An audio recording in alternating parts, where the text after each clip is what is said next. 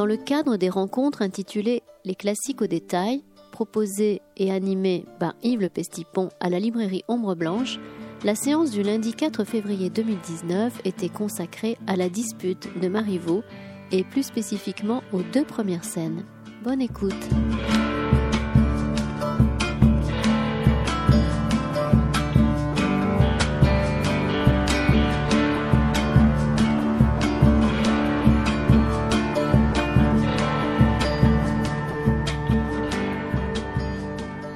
Bonsoir, puisque l'heure est l'heure et qu'on ne va pas durer très longtemps parce que ce soir à 19h précisément, on devra euh, laisser la place aux inventeurs qui viennent faire l'inventaire de la librairie Ombre Blanche. Et donc, si on ne veut pas être nous-mêmes inventoriés, nous devions quitter les lieux environ à 19h, hein, maintenant averti tout à l'heure. Donc, c'est la énième soirée ce soir des, classiques détails. Il y en aura d'autres dans un mois, et puis dans un mois, et puis dans un mois, etc. Et aujourd'hui, effectivement, ce programme qui consiste à essayer de lire ensemble euh, quelques textes classiques français. On prend un texte classique français bien connu, qui est celui de Marivaux, et donc un auteur du XVIIIe siècle, et une des pièces qui maintenant est souvent jouée, euh, qui s'appelle La Dispute. Et la dispute est une pièce un peu particulière de Marivaux parce qu'elle est jouée en 1740, présentée par Marivaux, et c'est un échec complet. Euh, personne ne s'y intéresse. Elle disparaît à peu près des archives.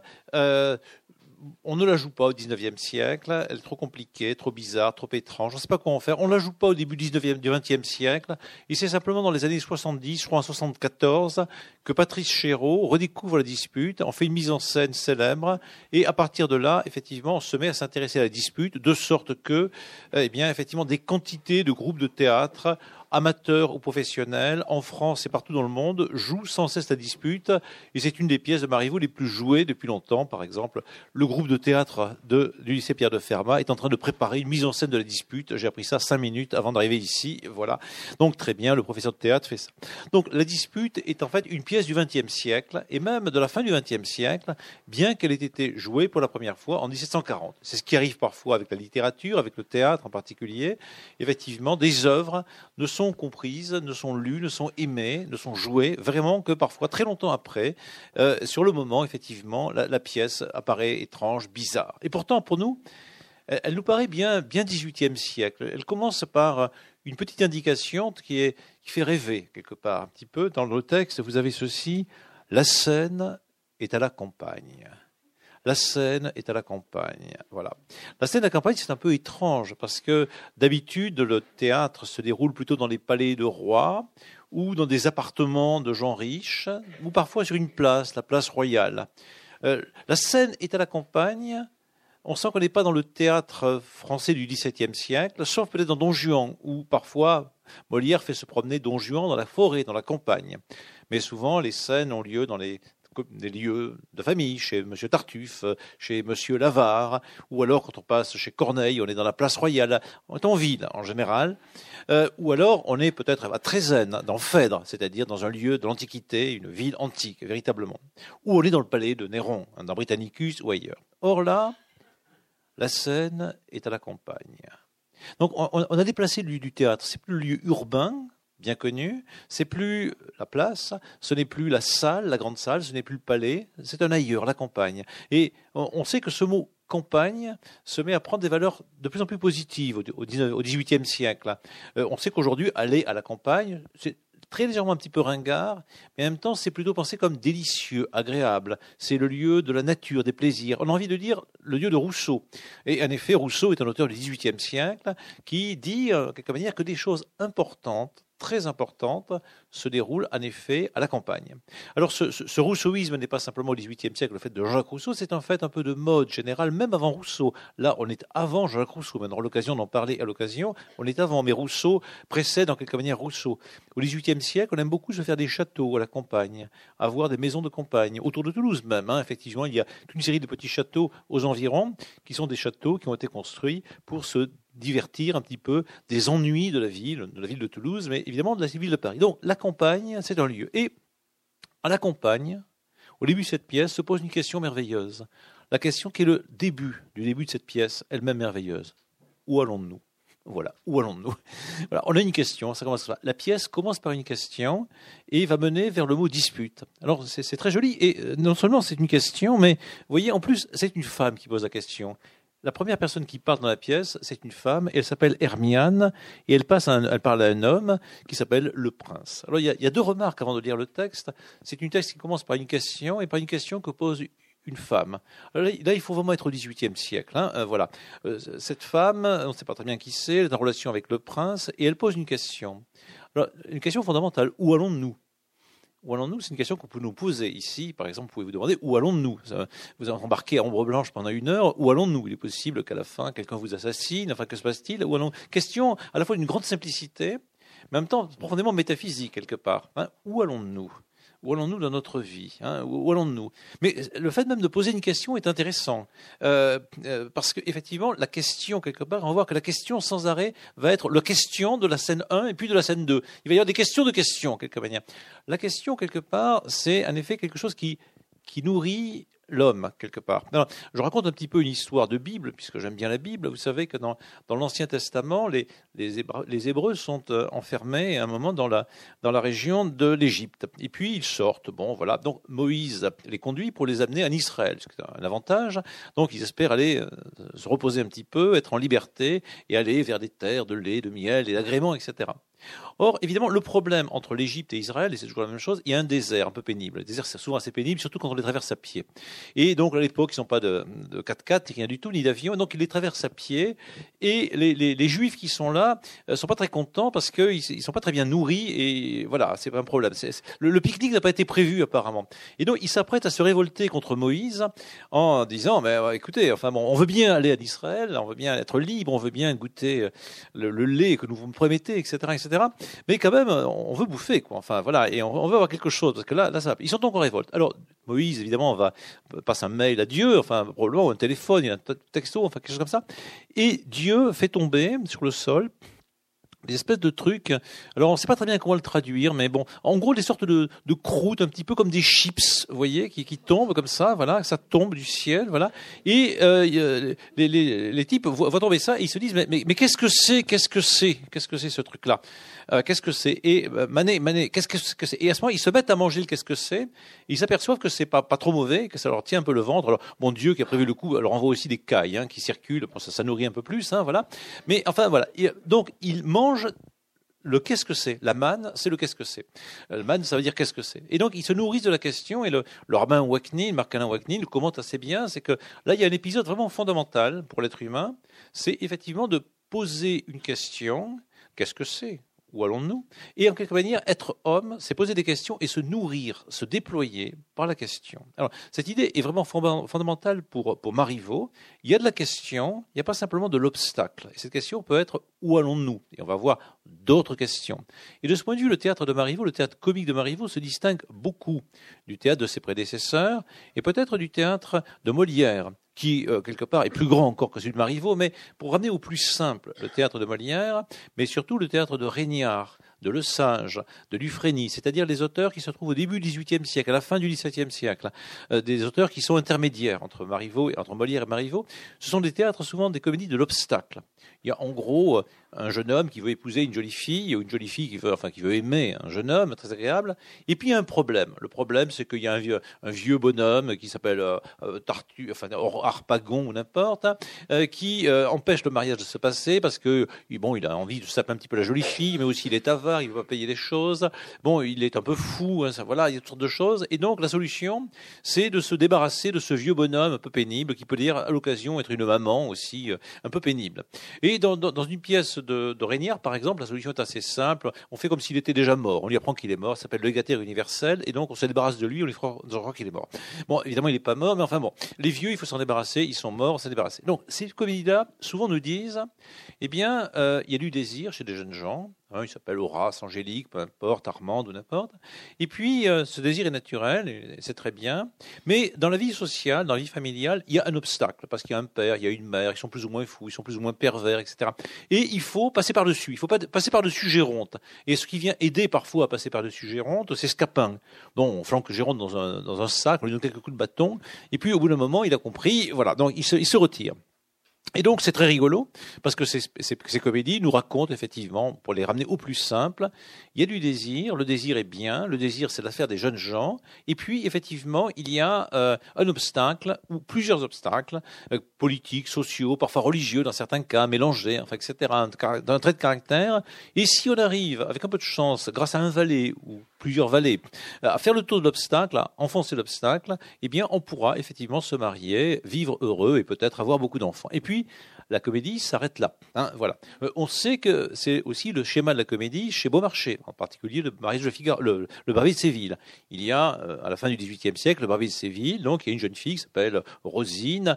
Bon, et bien sûr, il y, a, un joli garçon qui s'appelle le comte Almaviva, qui kiffe l'un de l'autre, bien sûr, mais il y a un certain Bartolo qui est là, hein, bien sûr, qui a envie d'épouser Rosine et qui n'a pas du tout envie qu'elle aille au comte Almaviva. Donc, alors, à, à, travers plusieurs péripéties, effectivement, on renverse Bartolo, il est ridiculisé, et Rosine kiffe kiffe euh, Almaviva, très bien, épousaille. Euh, Marivaux, euh, Beaumarchais s'arrête pas là, parce qu'il se dit, mais quand même, il y a un petit problème. Qu'est-ce qui se passe quelques années plus tard hein, Le mariage entre Almaviva et Rosine?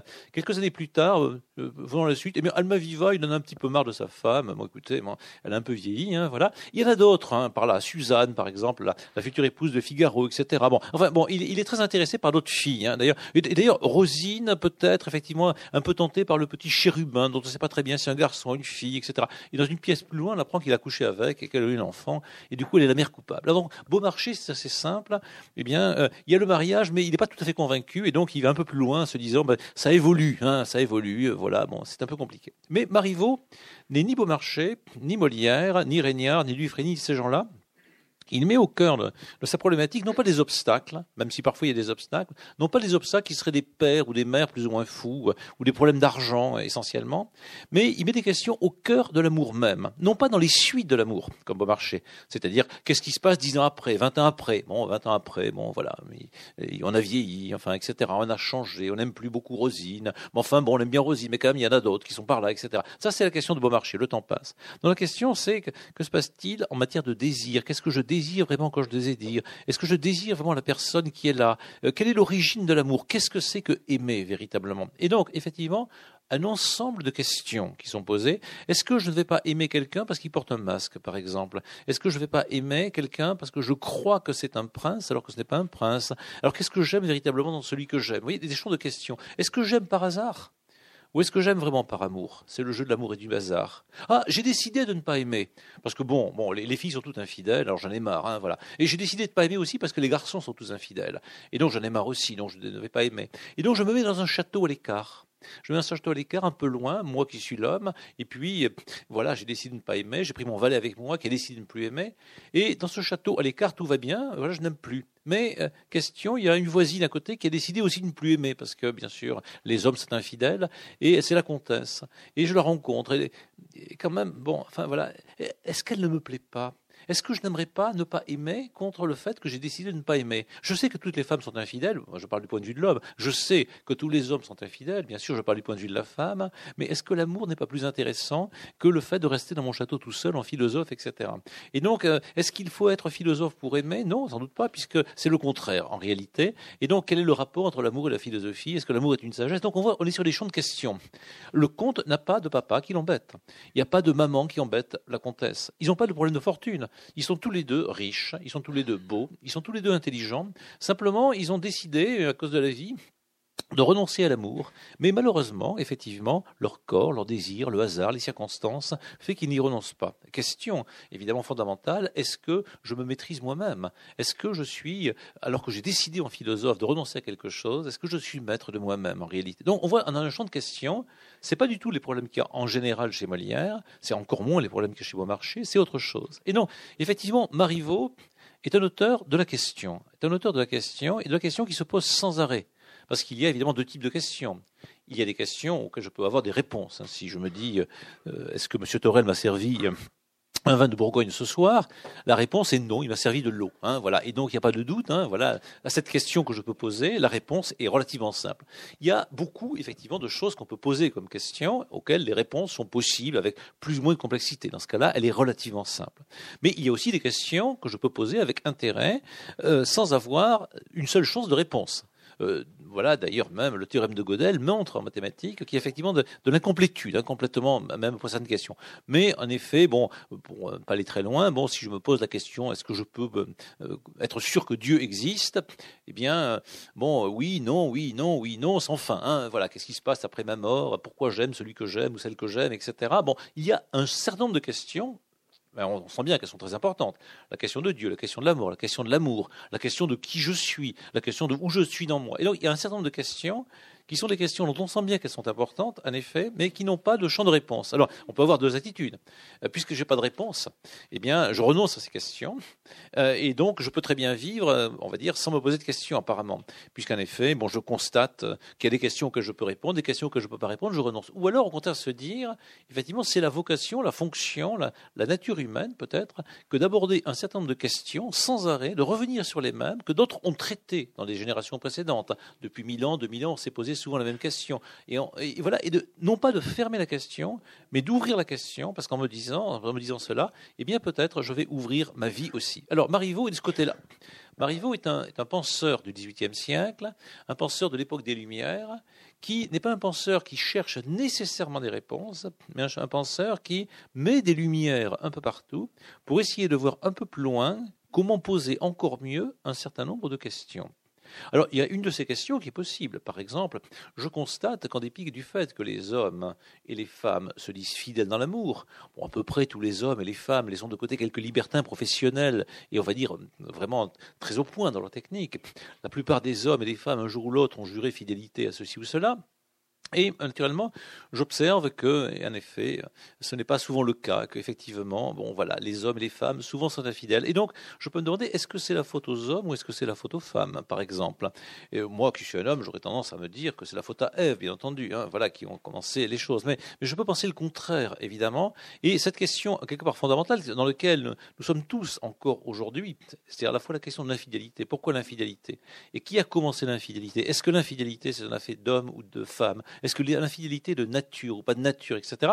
C'est des questions que manifestement en 2019 on se pose encore, qu'on se posait naturellement en 1740 et qu'on se posait encore à l'époque de Dédon et de Didon et Aîné, c'est-à-dire dans l'Antiquité romaine, ou même avant, puisque euh, Didon et Aîné c'est avant l'Antiquité romaine. Donc c'est des questions effectivement qui sont à la fois d'une grande vanité parce qu'effectivement, il n'y a pas de réponse, d'une grande inutilité, parce qu'à la limite, on peut se dire, je peux vivre sans avoir de réponse, ça très bien, mais aussi des questions qui sont des questions qui nous ouvrent, en fait, sans arrêt, à ce que c'est, par exemple, que l'amour, à ce que c'est que les hommes et les femmes, à ce que nous sommes. Alors, Marivaux s'intéresse beaucoup à cela, et dans le cadre de la philosophie du XVIIIe siècle, c'est-à-dire de ce mouvement de remise en question qui a commencé avec Descartes, de tout ce qui est donné comme des évidences, c'est-à-dire qui est donné par des évidences, soit par des traditions religieuses, soit donc la Bible, n'importe, soit par des traditions, disons, philosophiques, des textes qui sont écrits, soit par exemple d'Aristote ou de qui vous voulez, soit par les habitudes, les coutumes. Nos parents nous ont dit que, euh, le roi nous a dit que, enfin, etc. Enfin, voilà, on sait depuis longtemps que. Donc, ce mouvement qui interroge, que lance Descartes, qui est la question de douter, de, penser, parce que effectivement, je, pose au départ une sorte de doute systématique. Je, vais poser un certain nombre de questions à zéro. Évidemment, euh, on retrouve ce travail de la question chez Rousseau. Euh, on sait bien que quelques années après la dispute, Rousseau va répondre à une question qui va nous intéresser ici, lancée par l'Académie de Dijon, qui est quelle est l'origine de l'inégalité parmi les hommes? Euh, quelle est l'origine de l'inégalité les hommes? Voilà une question qui est lancée. Rousseau s'y attelle. Il propose un certain nombre d'éléments de réponse, mais des éléments de réponse qui eux-mêmes posent des questions, bien entendu. Évidemment, la philosophie de Montesquieu apporte des réponses, mais aussi beaucoup de questions. Ou bien sûr, si vous lisez des grands romans du XVIIIe siècle, comme Jacques le Fataliste et son maître, vous voyez, ça commence comme ça. Comment s'était-il rencontré? Tiens, c'est pas où allons-nous C'était comment s'est-il rencontré? Réponse par hasard, comme tout le monde. On a une réponse, mais une réponse qui est insatisfaisante, qui relance la question. Effectivement, disons l'Occident français en particulier, mais pas simplement français, c'est à relancer effectivement contre le mythe contre une partie des traditions religieuses, contre les savoirs tout faits, contre les académies, en quelque manière, ce qu'elles peuvent avoir de, stérile, contre le, savoir philosophique qui s'est empilé pendant des siècles et ont recopié à l'infini, en relancer un champ de questions. Et Marivaux a ce site particulier, c'est qu'il pose des questions sur presque rien. Alors, Molière, euh, Voltaire a dit, quand même, Marivaux, c'est pas très sérieux, mais Voltaire n'aimait pas beaucoup Marivaux, parce qu'au fond, il pose des questions avec des pattes de mouche sur les toits de l'araignée. C'est-à-dire, c'est pas d'une grande importance. Bon, les vraies questions, pour Voltaire, c'est quoi? Bon, c'est les grandes questions. Par exemple, il y a un tremblement de terre à Lisbonne qui fait des milliers et des milliers de morts. Alors ça, c'est sérieux parce qu'il y a des milliers et des milliers de morts. Et puis on peut se demander pourquoi est-ce que Dieu a voulu ce tremblement de terre? Et puis on se demandait si c'est une bonne méthode pour l'Église, enfin pour la société, de faire des autodafés. Donc c'est des grandes questions politiques, morales, enfin géologiques, si on veut. Ça, c'est du sérieux. Là, on sent que ça pèse un petit peu. Mais euh, se poser des questions pour savoir si l'amour a un rapport avec le hasard, si les femmes commencent par nous tromper ou si les hommes commencent par nous tromper. On sent que c'est un peu rigolo, léger, euh, un peu inutile, vain, euh, que c'est quelque chose qui rappelle un petit peu ce que Kundera appelle l'insoutenable légèreté de l'être. On a envie de dire c'est des choses pour elle, voici, Gala, People, compagnie, mais pas pour les émissions sérieuses, hein, véritablement. Même les Gilets jaunes, on le voit bien, ne manifestent pas sur la question de l'origine de l'inconstance amoureuse, ils manifestent sur des vraies questions politiques, morales, sociales, etc., qu'on approuve, qu'on n'approuve pas leur méthode leur réponse, peu importe, ce sont des vraies questions questions politiques auxquelles Voltaire se serait intéressé. Or, Marivaux pose des questions sur des sujets qui sont euh, le corps, le sentiment, pas grand-chose. Il y a un cinéaste au XXe siècle, qui est mort maintenant, qui a fait la même chose, qui s'appelle Éric Romer, qui aimait beaucoup Marivaux, et donc les aventures de Renette et de Mirabel, la, collectionneuse, etc. Hein, Manu Mode et bien d'autres choses, très bien, euh, sont des, éléments dans lesquels, effectivement, des jeunes gens, ne parlant pas très bien français généralement, n'étant pas sortis de la cuisse de Jupiter, n'étant pas Macron ou l'équivalent, enfin de, de l'époque, bien sûr, n'ayant pas fait nécessairement les grandes écoles, etc., se posent des questions à propos de leur vie, et leur vie, en général, c'est leurs amours. Hein, voilà. Donc ils vivent des amours, mais en même temps, toujours, il y a des questions. Par exemple, dans le genou de Claire, d'Éric Romer, il y a un homme qui désire, c'est un peu bizarre, toucher le genou d'une certaine fille qui s'appelle Claire. Euh, bon, il désire pas coucher avec elle, il désire juste toucher le, toucher le genou. Ben, ça pose question. Qu'est-ce qu'on désire quand on désire? Est-ce qu'on désire toujours coucher ou est-ce qu'on voilà, ou est-ce qu'on ne peut pas désirer autre chose que cela même? Qu'est-ce que ça signifie vouloir désirer toucher le voilà Et donc, effectivement, Romer fait des architectures de questions très légères, un peu nulles, hein, quelque part, euh, vraiment un peu nulles à côté de la, philosophie de Sartre ou de, Bernard-Henri si vous préférez. Euh, peu importe, il pose des questions qui sont extrêmement légères, superficielles, et Marivaux fait pareil. Et donc, ça va être à la fois le, le grand succès de Marivaux, disons dans les années 1730 à peu près, puis à partir de 1740, ça va devenir un peu moins de succès et l'épreuve, euh, la, dispute, excusez-moi, se trouve juste à ce moment où on passe vers le moindre succès de Marivaux. Euh, on va essayer d'expliquer un petit peu pourquoi.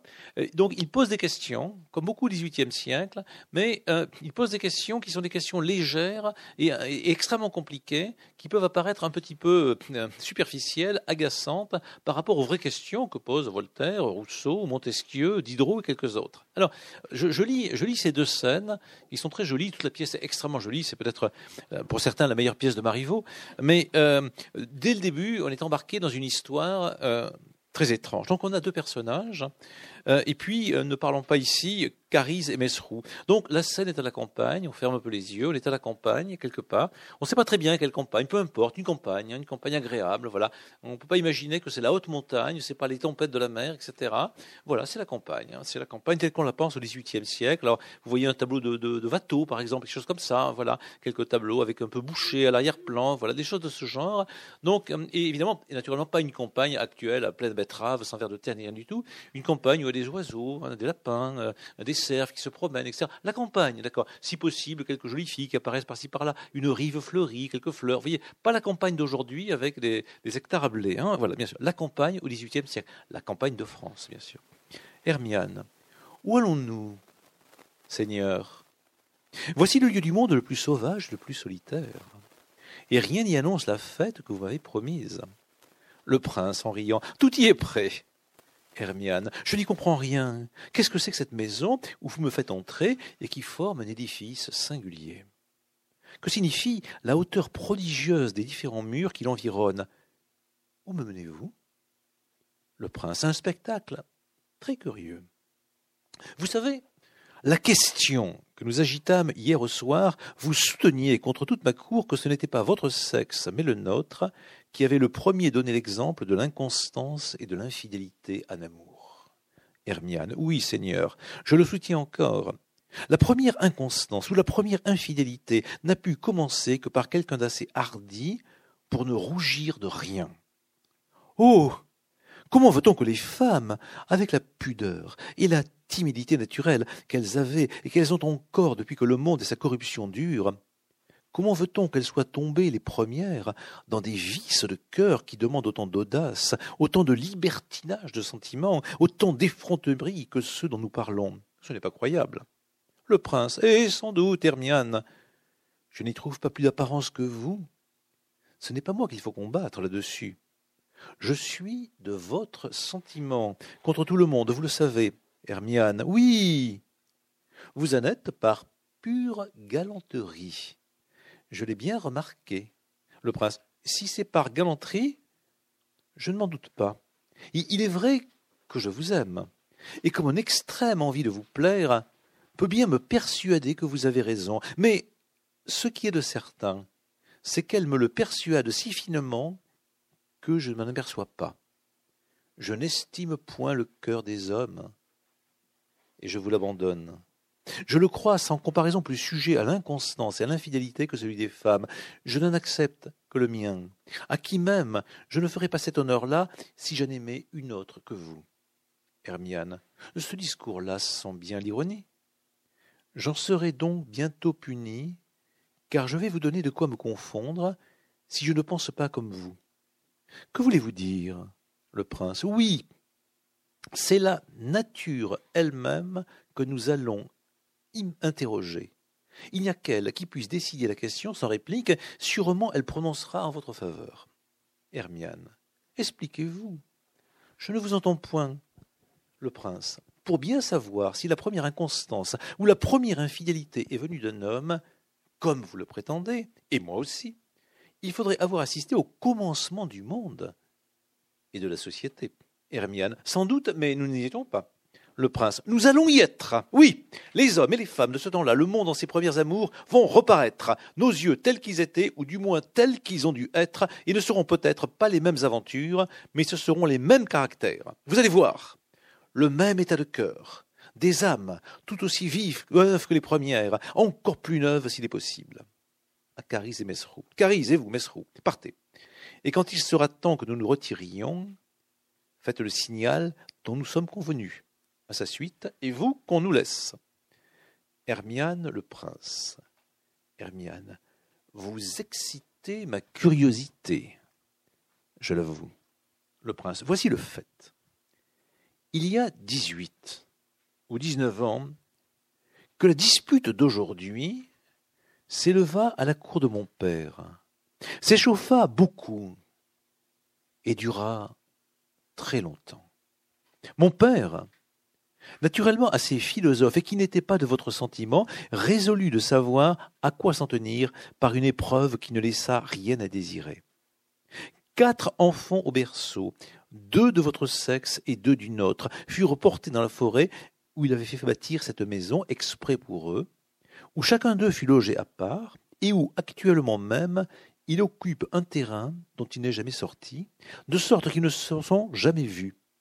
Ils ne connaissent encore que Mesrou et sa sœur, qui les ont élevés, et qui ont toujours eu soin d'eux, et qui furent choisis de la couleur dont ils sont, afin que leurs élèves en fussent plus étonnés quand ils verraient d'autres hommes. On va donc pour la première fois leur laisser la liberté de sortir de leur enceinte et de se connaître. On leur a appris la langue que nous parlons. On peut regarder le commerce qu'ils vont avoir ensemble comme le premier âge du monde. Les premiers amours vont recommencer. Nous verrons ce qui en arrivera. Ici, on entend un bruit de trompette. Mais hâtons-nous de nous retirer. J'entends le signal qui nous avertit. Nos jeunes gens vont paraître. Voici une galerie qui règne tout le long de l'édifice et nous pourrons les voir et les écouter de quelque côté qu'ils sortent de chez eux. Partons. Voilà donc effectivement ce texte qui commence par une question. Peu après, le mot question apparaît, puis il réapparaît, et puis il est remplacé par le mot dispute. Et puis ensuite, le mot dispute amène le mot épreuve. On sait que l'épreuve est une comédie de Marivaux. La dispute est une comédie de Marivaux, celle-là. Et puis on voit circuler des titres de comédie de Marivaux, l'inconstance, la, constance, la double inconstance, etc. Hein, c'est des mots qu'on connaît effectivement dans le théâtre de Marivaux. Donc on a effectivement une situation avec une question qui devait être, qui amène une autre question, qui amène le souvenir d'une dispute, et puis après un processus expérimental, va-t-on dire, qui permet de faire ce qu'on peut appeler de la philosophie expérimentale. Donc on va fabriquer effectivement un système qui permet de résoudre éventuellement une question ou peut-être de reposer autrement la question. Donc on n'a pas ce qu'on appelle aujourd'hui volontiers une, expérience de pensée, puisque l'expérience de pensée se passerait dans la pensée, mais une expérience véritablement physique, euh, organisée, hein, voilà, de, de l'expérience. On va dire qu'on est de ce point de vue dans quelque chose qui est très 18e siècle encore. C'est-à-dire on a une question, et on tente de faire une expérience. Euh, très 18e siècle et peut-être un peu avant. On a parlé la dernière fois de Descartes, de Descartes, de Pascal, excusez-moi. Il se pose des questions sur le vide, sur la pression atmosphérique, et donc il construit un dispositif expérimental sur le puits d'homme, et donc monter un descend. Mais au XVIIIe siècle, on aime beaucoup faire des expériences, y compris des expériences sur les hommes, les femmes, etc. Et on sait bien qu'effectivement, l'expérience, c'est une grande chose, effectivement, que, que la science occidentale a développée. Donc, on ne va pas faire simplement de la philosophie hypothético-déductive à partir d'hypothèses que l'on formule, comme on peut le faire en mathématiques. On va construire des processus expérimentaux avec le réel et en tirer un certain nombre de conclusions. C'est ainsi que la physique, la chimie, la géologie, la médecine, etc., ont progressé de manière très forte depuis, l'époque des Lumières, et c'est bien la méthode qui est présentée de toutes sortes de manières dans l'encyclopédie de Diderot Lambert au milieu du XVIIIe siècle. Donc on a quelque chose qui correspond à une idée, hein, une pratique, excusez-moi, du XVIIIe siècle. On va faire une expérience. Bon, évidemment, cette expérience qui est proposée, elle est dans un cadre qui est un peu amusant, qui est un peu étrange, et, on sait bien depuis le début qu'on est dans quelque chose qui a à voir avec la fête, bien entendu, puisque donc il était question d'une fête dans un lieu, un spectacle, on ne sait pas très bien. Donc on est dans quelque chose qui manifestement est à la fois sérieux, il y a une expérience sur une question fondamentale, la question de l'inconstance, qui quelque part euh, ramène à Adam et Ève, véritablement. Donc voilà, qui donc va nous ramener à la question des origines, très fortement, donc une question vraiment fondamentale. Mais tout cela se passe dans un contexte mondain, c'est un prince, c'est Hermiane, donc une jolie femme, on peut imaginer, en tout cas aisée, riche. C'est la campagne, mais on sent bien qu'il y a des moyens, il y a un château pas loin, etc. Il y a des troupes, il y a, des employés, etc. Donc on est dans une philosophie menée dans un milieu très, très aisé, agréable, galant, le mot apparaît dans le texte, où on va jouer en partie. On voit bien que là aussi on est au XVIIIe siècle. Hein, par exemple, Fontenelle, à la fin du XVIIe siècle, propose, euh, disons, différents textes, par exemple, sur les, les, les, les étoiles, par exemple, discours sur la pluralité des mondes, il y a un philosophe qui discute avec des dames, naturellement à la campagne, de ce que c'est que les mondes, les étoiles, etc. Il y a effectivement Voltaire qui fait la philosophie et la physique avec Madame du Châtelet, etc. Cette idée, effectivement, de faire des expériences, mais dans un contexte riche, mais aussi bien élevé, galant, avec des femmes, est très important à comprendre. Évidemment, ce mot femme est lui-même extrêmement important. Il y a effectivement immédiatement un homme, une femme, pour reprendre un titre d'un film célèbre. Hermiane le prince. Hermiane, qui a, un, nom, prénom, Hermiane, qui porte différentes significations à l'intérieur de lui-même, et dans lequel on retrouve des lettres peut-être de Marivaux. Marianne, Marivaux, Marianne, il adore jouer là-dessus. Et puis, un personnage qui n'est pas défini par son prénom, c'est pas s'appelle Jules, Pierre ou Paul, mais par son statut. Le prince. Alors le prince, c'est assez joli parce que ça nous pointe un peu vers les contes. C'est pas le roi mais c'est le prince, vous savez, le prince charmant, celui qui a encore quelque chose à développer, hein, de, de, possible. C'est pas ce qui est d'un peu obsédant, d'un peu pénible dans le roi, c'est le prince simplement. Mais bon, le prince, évidemment, a de l'argent, il est relativement jeune nécessairement, puisque c'est le prince. Il a un avenir potentiel devant lui, et donc voilà, voilà ce personnage. Donc on est dans ce monde-là. Et donc, entre Hermiane et le prince, il y a une relation double. Il y a certes, ou même presque triple, une relation galante. Le prince avoue qu'il est amoureux d'Hermiane je l'aime, bien entendu. C'est naturel, on ne peut pas ne pas être amoureux d'Hermiane. Évidemment, elle est, elle est belle, elle est là, etc. C'est le principe. Mais euh, s'il y a cette relation d'amour, euh, qui n'est pas nécessairement partagée, Hermiane ne dit rien quand on s'en amour. Hermiane, bon, voilà, Hermiane est Hermiane. Mais s'il y a une relation d'amour, il y a aussi une relation de conversation. Euh, puisqu'effectivement, Hermiane lance une question. Il y a eu une question, où allons-nous, bien sûr? Il y a eu une question qui a donné lieu à opposition la veille entre Hermiane et un ensemble de gens. Le prince faisait partie euh, de cet ensemble de gens, mais finalement prenait la position, en effet, d'Hermiane sur l'inconstance. Mais Hermiane pose évidemment des questions. Est-ce que vous êtes effectivement sincère dans votre position philosophique, ou est-ce que vous affirmez votre position philosophique, non pas parce que vous le croyez vraiment, mais parce que vous êtes amoureux de moi et que parce que vous jugez effectivement utile pour votre amour d'avoir une position philosophique qui coïncide avec la mienne. Donc on a bien une question, puis une question qui entraîne une deuxième question, qui elle-même entraîne des questions sans fin, puisqu'effectivement, la question de la bonne foi du prince est posée par Hermione même. Donc, qu'est-ce qu'on veut dire par là? C'est qu'il y a effectivement un échange de type conversation, ouvert, libre, avec certes désir, amour, mais liberté, humour, ironie, le mot ironie apparaît dans le texte, mais aussi qu'il y a une égalité fondamentale intellectuelle entre cet homme et cette femme cet homme, qu'il soit sincère ou non, euh, il est peut-être non sincère, on n'en sait rien. Il peut-être il dit ce qu'il dit uniquement parce qu'il est effectivement amoureux d'Hermiane et qu'il a besoin, dans la galanterie, d'être d'accord avec elle tant qu'il n'a pas en recouché avec elle. Hein, voilà. Euh, bon, donc ça c'est possible. On, ne le sait pas. Hein, on le sait pas. C'est tout à fait possible. Mais si même il fait cela, même s'il est, comme cela, on doit constater cependant que dans l'exercice de la conversation, il y a effectivement proposé par le dramaturge une égalité réelle intellectuelle entre Hermiane et le prince. Le prince ne triomphe pas immédiatement par des avis hein, qu'il pose. Il est celui qui va proposer un dispositif expérimental à une femme qui pose des questions. Et donc, il y a effectivement l'idée que la science, la réflexion, peut être à la fois une affaire d'homme et une affaire de femme. Et donc, la relation entre les hommes et les femmes peut se jouer sur deux plans au moins et en même temps. Le plan de l'amour, Hermiane est l'objet de l'amour du prince, très bien, pourquoi pas. Mais en même temps, le plan de la science, de la recherche, de la pensée. Et donc, la science n'est pas réservée aux hommes, la science n'est pas réservée aux femmes, l'amour n'est pas réservé aux femmes, l'amour n'est pas réservé aux hommes. C'est quelque chose qui est possible à deux, effectivement, dans un échange libre à l'intérieur de la compagne, de la nature, et avec l'idée qu'effectivement, euh, les questions qu'on se pose, c'est des questions qui ne sont pas absolument neuves, mais qu'on peut toujours les reposer. On peut les reposer. Vous voyez, entre la scène 1 et la scène 2, on remonte d'un cran, puisque le prince parle de son père, et donc, 20 ans avant, la question s'est posée, et on va bénéficier du dispositif expérimental inventé par le père.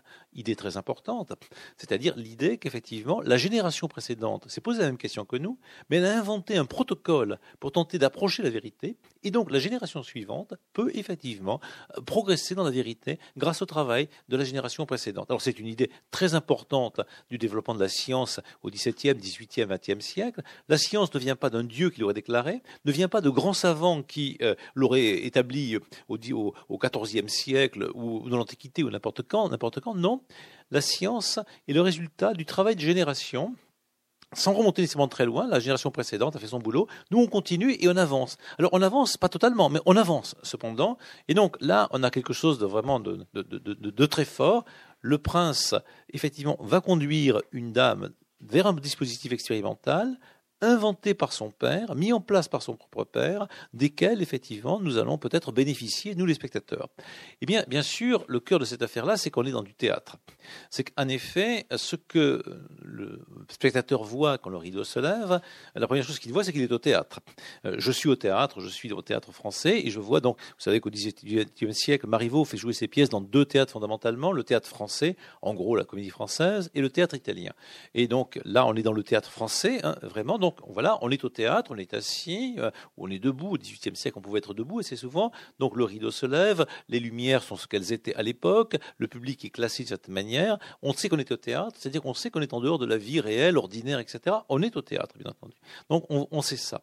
Et puis euh, sur la scène, on voit effectivement des gens qui jouent des rôles. On sait bien que Monsieur qui, joue le rôle du prince n'est pas le prince, que Madame qui joue Mademoiselle qui joue le rôle d'Hermiane n'est pas la Hermiane. On est au théâtre, on le sait très bien. Donc on accepte un processus expérimental qui va durer un certain temps, pendant une heure, deux heures à peu près, on est au théâtre, avec en fait, quand on va au théâtre, deux objectifs. L'un qui est de se divertir, parce qu'en effet, on, regarde les lumières, on a une aventure qu'on ne connaît pas, qui nous fait oublier la vie, on voit des jolies comédiennes, des jolis comédiens, enfin, etc. Donc, on se divertit, bien sûr. On vient au théâtre, on va au cinéma pour passer un moment, mais aussi, en quelque façon, pour s'instruire. Parce qu'effectivement, euh, la pièce, peut-être, peut nous instruire moralement, peut nous faire découvrir des, idées qu'on ne connaissait pas, euh, peut faire nous découvrir des, histoires qu'on ne connaît pas, des, des éléments sur Néron, Britannicus, etc., qu'on ne connaissait pas. Donc, le théâtre a cette double fonction d'être un lieu de plaisir et un lieu de connaissance en même temps. Et donc, on est au théâtre, on voit une pièce de théâtre. Or, qu'est-ce qu'on voit dedans? La scène se lève, on est à la campagne. on sait bien qu'on n'est pas à la campagne, c'est ce théâtre hein, qui nous dit qu'on est à la campagne. On voit bien Hermione, mais c'est pas Hermione, on est au théâtre en effet. Et il se prépare une fête, un spectacle. Le mot spectacle apparaît au début du texte, tout à fait. Donc, un spectacle est organisé. On est justement au spectacle. On nous parle d'un spectacle sur la scène et on va apprendre, euh, c'est le glissement de la scène 1 à la scène 2, qu'on va voir quelque chose comme un dispositif expérimental où des jeunes gens qui ont été gardés pendant 15 ou 20 ans euh, vierges en quelque manière de toute influence sociale, donc qui sont restés dans l'état de l'origine véritablement, vont être observés par des personnages qui sont sur la scène. Et donc c'est la fin de la scène 2. Effectivement, voici une galerie qui risque, qui règne tout le long de l'édifice, et nous, nous pourrons les voir et les écouter de quelque côté qu'ils sortent de chez eux, partons. Donc on voit sur la scène, nous qui sommes entrés dans le théâtre, des comédiens, dont on sait bien qu'ils sont des comédiens de théâtre, qui s'apprêtent à devenir des spectateurs de théâtre. Et donc, en quelque manière, donc, je vois sur la scène des gens qui sont des spectateurs d'un théâtre qui vont regarder. Donc j'ai ce qu'on appelle, pour un langage un petit peu cuistre, une mise en abîme, avec un Y pour abîme, c'est-à-dire une structure dans laquelle il y a une structure qui répète la structure initiale. Hein. c'est le, système de la boîte de vache qui hein. vous avez une boîte de vache qui dans laquelle il y a une image qui représente une boîte de vache qui et ceci en quelque manière à l'infini. On connaît ça bien au théâtre, par exemple dans la pièce très célèbre de Shakespeare qui s'appelle Hamlet, on est dans une pièce de théâtre, et sur la scène, Hamlet fait jouer une pièce de théâtre qui permet de faire apparaître la vérité. Donc il y a euh, un effet de redoublement. Euh, donc la scène contient une scène, et puis on peut le faire trois fois, quatre fois, la scène contient une scène, contient une scène, et ceci, avec d'un côté un effet de plaisir, parce qu'en effet c'est plaisant de voir la boîte de vache dans la boîte de vache le théâtre dans le théâtre, etc. Voilà la mise en abîme la technologie qui est employée par le, metteur en scène pour fabriquer ce truc-là, mais aussi un effet de connaissance, de connaissance double. Puisque la scène, par exemple, dans Hamlet, permet effectivement de faire apparaître qui est le véritable coupable. Puisque donc, effectivement, la scène qui se joue là va amener le véritable coupable à réagir dans la salle, et donc Hamlet va pouvoir voir effectivement qui a tué en réalité son père. Donc la, la scène n'est pas simplement une scène de plaisir, elle est pour nous, les spectateurs, mais elle est aussi une scène de révélation. C'est aussi le cas ici. On a une scène dans la scène qui peut faire plaisir, bien entendu, mais aussi peut-être nous informer sur ce que c'est que la question de l'inconstance en origine. Mais il y a encore plus fort, parce que la scène de théâtre dans le théâtre nous donne du plaisir, certes, elle peut nous informer sur qui est le criminel, quelle est l'origine de l'inconstance, ça c'est le savoir qu'on acquiert, mais elle nous interroge aussi, nous fait éclair sur ce que c'est que le théâtre.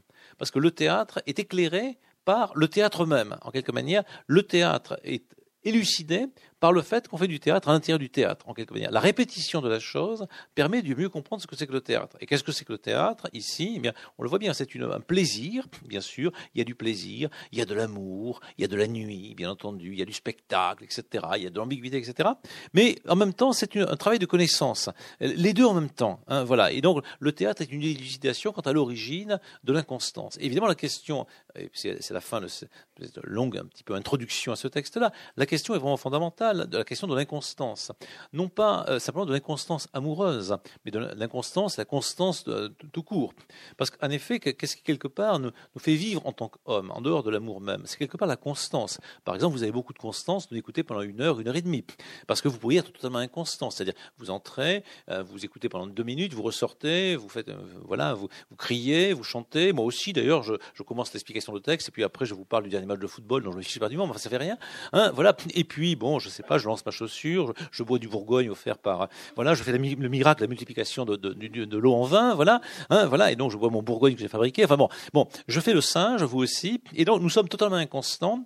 Et donc évidemment, la vie sociale, par exemple ici, donc on se dit, on, on, une heure et demie à réfléchir sur Marivaux, c'est de la vie sociale, c'est-à-dire on se retrouve, il y a des gens que je connais pas, des gens que je connais, etc. On réfléchit sur la littérature, il se passe quelque chose, ça présuppose une certaine constance. Mais en même temps, eh bien, en même temps, je ne vous invite pas à rester à la librairie Blanche jusqu'à 4 heures du matin. Et, donc, euh, je ne vous invite pas à être absolument constant. Et moi aussi, d'ailleurs, je ne resterai pas jusqu'à 4 heures du matin. D'ailleurs, on sera chassé. Mais je ne serais pas très étonné que pendant que je vous parle de Marivaux, de temps en temps, vous, pensiez à autre chose. Au dentiste chez lequel vous irez demain, à votre amour que vous allez vivre, que vous avez vécu, à votre, euh, argent qui manque ou qui arrive, enfin, je ne sais pas quoi. Donc, vous êtes probablement dans cette constance même prodigieusement inconstante. Et moi aussi, bien entendu. Même en parlant, il m'arrive de penser à mon chat ou à je ne sais pas quoi, d'accord, hein, à un orneil qui me fait mal ou n'importe quoi de ce genre, ou au problème de ma succession à faire main qui m'a occupé toute l'après-midi. Bon, voilà et enfin des choses diverses et variées, bon, qui, qui occupent, bon, une fille que j'ai vue dans la rue ou n'importe quoi, enfin voilà, bon, etc. Donc effectivement, nous sommes tous constamment quelque peu inconstants. Et euh, évidemment, on peut se modérer un petit peu, bien entendu, hein, voilà. Mais euh, cette inconstance, elle est au cœur de notre vie. Si nous sommes totalement constants, nous ne vivons pas. Euh, parce qu'en effet, ça veut dire, bon, peut-être effectivement, l'eau qui est là est, constante, elle est, constamment de l'eau, H2O, là, pendant deux heures, elle, reste tranquillement H2O, il n'y a pas de problème. Mais bon, je n'ai pas tellement envie d'être H2O, donc je suis un être, moi, inconstant. Mais en même temps, si je suis totalement inconstant, je ne suis pas un être humain ou une femme, ou, etc. Donc, c'est assez complexe, et c'est vraiment fondamental de savoir Qu'est-ce que c'est que la constance, inconstance et d'où ça vient en réalité? Pas simplement dans l'amour, mais dans la vie, et y compris au théâtre. Le théâtre suppose effectivement une certaine inconstance. Parce qu'en effet, je renonçais à la vie objective, travailler, gagner de l'argent, faire des enfants, etc., etc., pour, par inconstance, par légèreté, par stupidité en quelque manière, aller au théâtre, perdre mon temps, bien entendu, regarder des comédiens, des comédiennes, ce qui ne sert à rien de cette manière. Et cependant, dans le théâtre, si je suis inconstant ce point je vais quand même rester une heure, une heure et demie à regarder une pièce de théâtre, et donc ça suppose la constance, parce que je suis inconstant, voilà.